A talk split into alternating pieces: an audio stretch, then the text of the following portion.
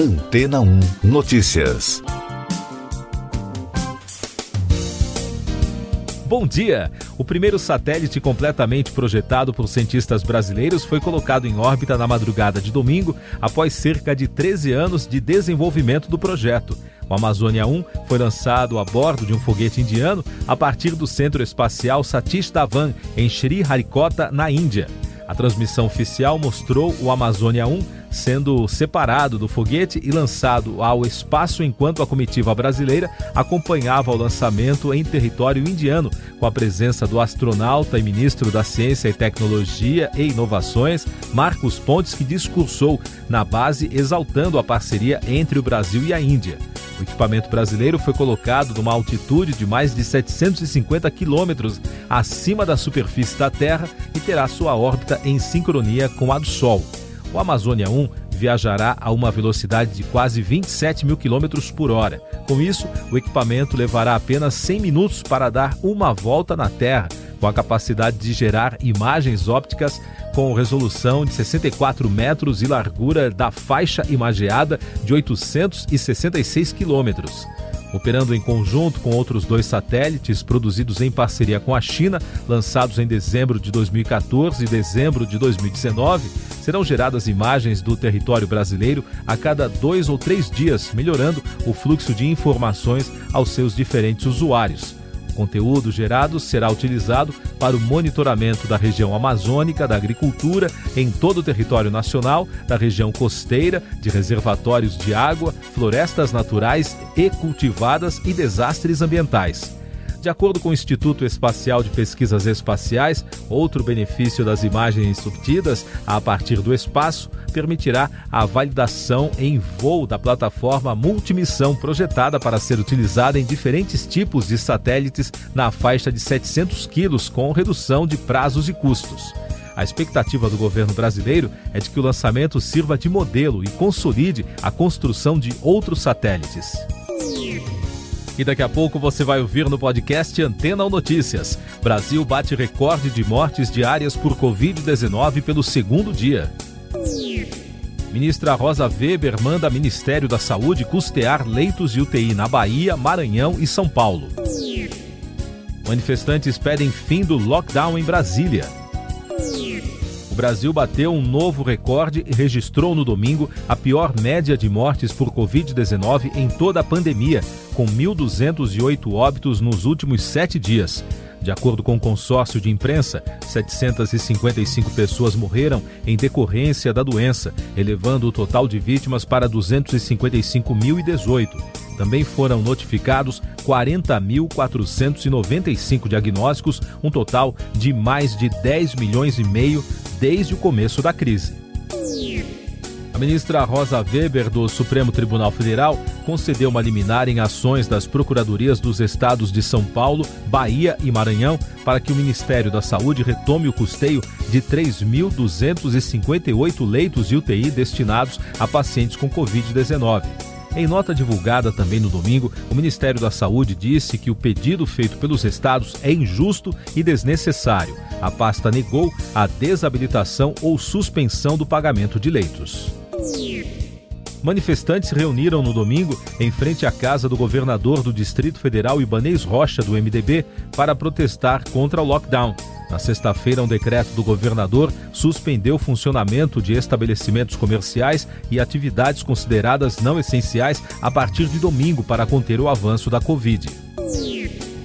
Essas e outras notícias você ouve aqui na Antena 1. Oferecimento Água Rocha Branca. Eu sou João Carlos Santana e você está ouvindo o podcast Antena ou Notícias. O presidente da Câmara dos Deputados, Arthur Lira, do PP de Alagoas, afirmou no fim de semana que conversará com governadores nesta semana sobre ações para enfrentar a pandemia. O deputado também voltou a defender que a vacinação seja agilizada em todo o país. Gilmar Mendes concede prisão domiciliar a acusado de operar o QG da propina no Rio. Conforme decisão do ministro do Supremo Tribunal Federal, o empresário Rafael Ferreira Alves deixou a prisão na zona oeste da cidade no fim de semana para cumprir prisão domiciliar. Alves é acusado pelo Ministério Público do Rio de Janeiro de ser o operador do QG da propina na prefeitura na gestão de Marcelo Crivella, que também cumpre prisão domiciliar. 46 entidades médicas divulgaram um manifesto no fim de semana reforçando a importância do uso de máscaras no combate à Covid-19. No documento, os médicos destacam ainda outras medidas necessárias contra a disseminação da doença, como o distanciamento físico, o não compartilhamento de objetos de uso pessoal e a higienização das mãos. A Secretaria de Estado da Saúde do Acre iniciou no domingo os atendimentos às famílias desabrigadas devido à enchente que atingiu o município de Sena Madureira, com uma força-tarefa que também oferece atendimento laboratorial e assistência social. Os bombeiros também estão distribuindo donativos que foram arrecadados por meio da campanha SOS Acre. Mais informações da pandemia no Brasil: hospitais de Porto Alegre superam 100% de ocupação desde o início da pandemia. A capital do Rio Grande do Sul atingiu no fim de semana o máximo da capacidade para atendimento em leitos de UTI. No sábado, Porto Alegre chegou a bater 102,67% de ocupação. A grande procura por atendimento médico tem feito com que os profissionais precisem escolher quem internar. O estado de São Paulo ultrapassou a taxa de 71% de ocupação em leitos de unidades de terapia intensiva, com mais de 7 mil pacientes internados com Covid-19. Ao todo, no estado, 15.517 pessoas estão internadas em decorrência da doença, sendo 8.506 em leitos de enfermaria. Na Grande São Paulo, a taxa de ocupação de UTI é de 71,6%.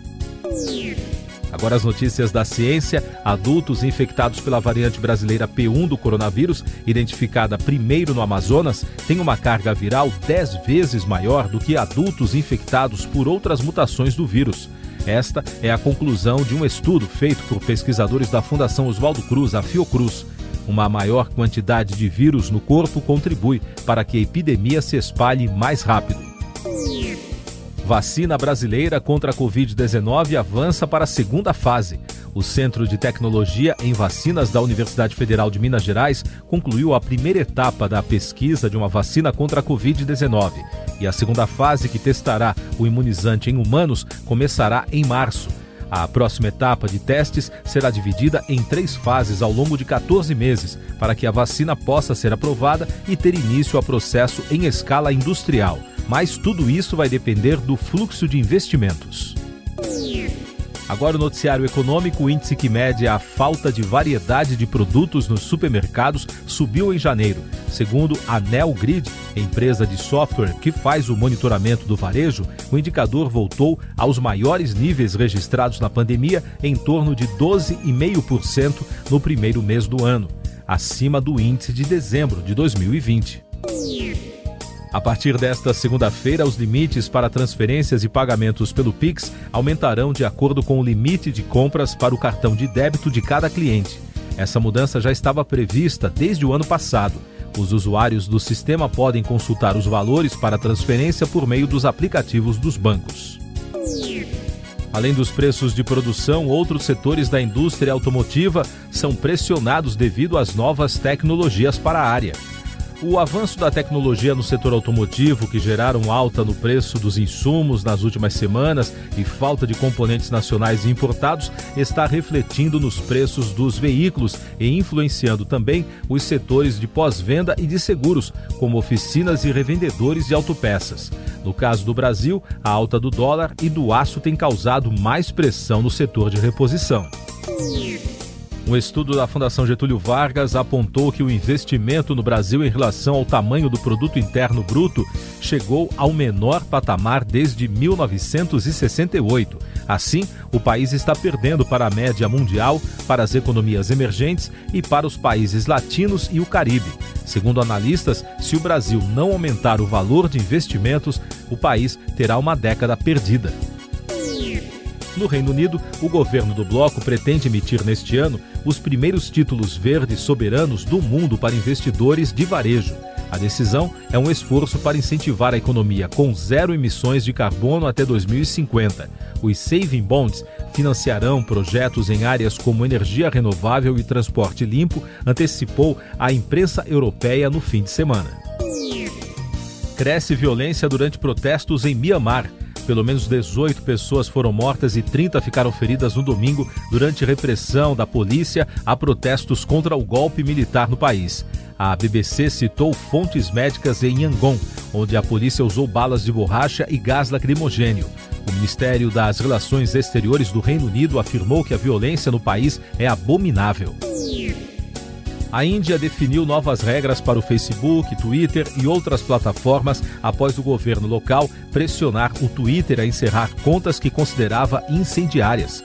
As discussões na Europa e Estados Unidos, além de outros países, sobre a regulamentação de conteúdos nas redes sociais indicam que a internet está passando por mudanças irreversíveis, segundo analistas.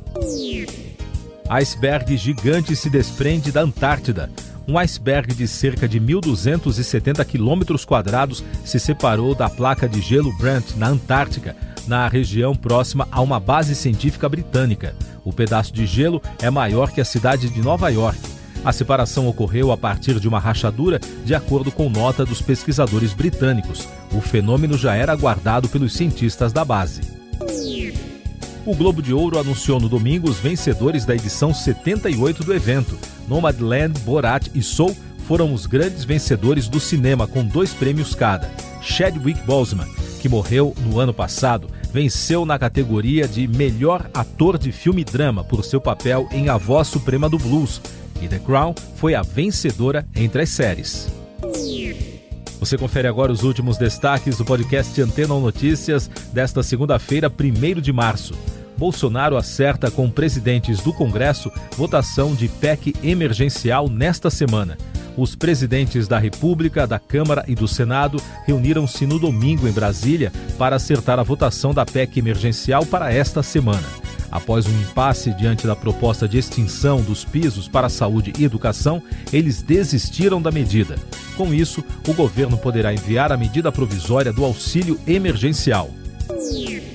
Nos Estados Unidos, a Câmara de Deputados aprovou no fim de semana o tão aguardado pacote de estímulos à recuperação econômica proposto pelo governo Joe Biden.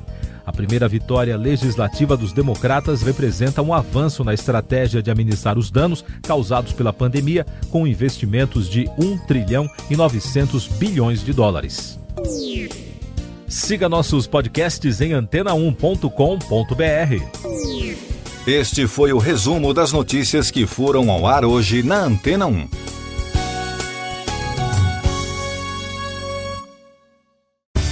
Depois de tanto conteúdo legal, que tal se hidratar com água rocha branca? O consumo regular de água durante o dia traz benefícios para a saúde, como, por exemplo, manter a pele bonita e hidratada. Rocha Branca, da fonte direto para sua casa.